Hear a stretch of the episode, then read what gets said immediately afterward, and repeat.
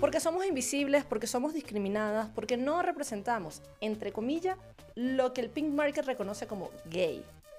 Porque somos sexualizadas y objetivizadas como mujeres, pero más como lesbianas. Porque hasta ahora empezamos a ver ejemplos de lesbianas exitosas, felices, y nos merecemos más visibilidad.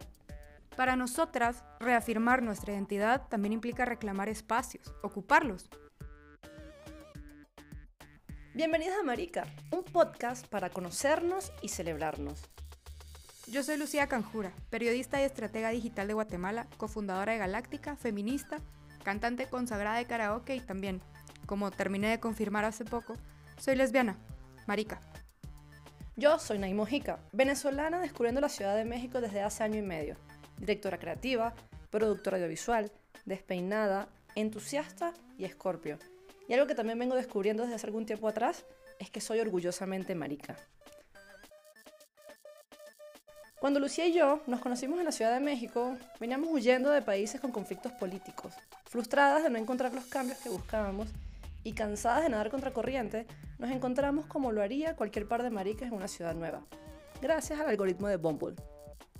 Nos dimos cuenta de la importancia de construir comunidad, de generar espacios para conocer lesbianas nuevas, hacer amigas, nombrarnos. Es por eso que aquí venimos a entrevistar activistas, músicas, políticas, deportistas, ingenieras, y les preguntamos sobre su vida, su trabajo, sus sueños, sus miedos y su personaje favorito de The World. ¿Y por qué estamos haciendo marica?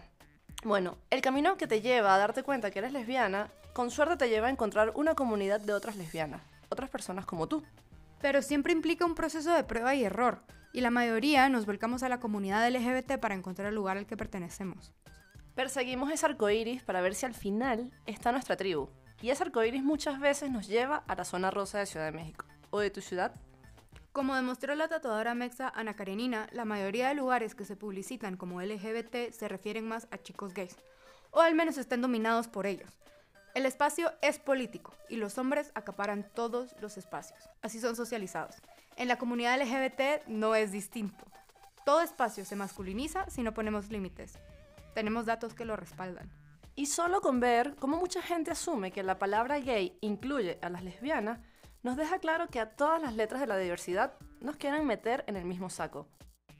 Si bien toda la comunidad enfrenta discriminación, exclusión y violencia, las mujeres enfrentamos además una doble discriminación, una por ser mujeres y otras por ser lesbianas. A ver, que el rechazo a la homosexualidad es una característica que atraviesa el tiempo y el espacio. El miedo a lo diferente genera odio y violencia. Pero como dice Monique Wittig, las mujeres somos sexualmente muy visibles, pero socialmente invisibles. Y es este rol de objeto al que se nos ha relegado que nos deja despojas de la libertad de asumir nuestra identidad y de amarnos libremente. Buscar una identidad propia implica cuestionar el modelo donde el hombre es la medida de lo humano, al punto que hasta se apropia del neutro, como explica Nuria Varela y demuestra magistralmente Caroline Crao Pérez en su libro Mujeres Invisibles. Hoy para nosotras existe también una diferencia en el ámbito sexual, hacia un sistema y una economía que legitima la superioridad masculina e impone una única forma de relacionarnos romántica y sexualmente. Toda la vida, los hombres y por tanto la sociedad nos han definido como lo no hombre. Y esa exclusión e invisibilización no deja de existir para nosotras dentro de los espacios diversos, en bares y antros gay, en desfiles del orgullo, en publicidad, películas, series y libros. Y por eso queremos darle la vuelta. Hablar de visibilización para nosotras no implica quitársela a otras. Es solo una cuestión de, pues, eso, ser visibles, ser vocales, hacernos notar.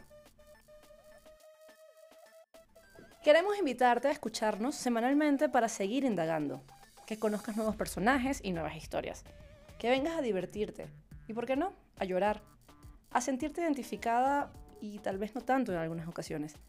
Si eres heterosexual, pues este es un espacio para saber que en todos los grupos hay una lesbiana. Y si en el tuyo no lo hay, tal vez seas tú. Por cierto, Marica es escrito, producido y presentado por Nay Mojica y yo, Lucía Canjura, dos quintos del equipo Génesis de Galáctica. Síguenos en redes sociales como Marica Podcast y comparte este programa con tu lesbiana favorita.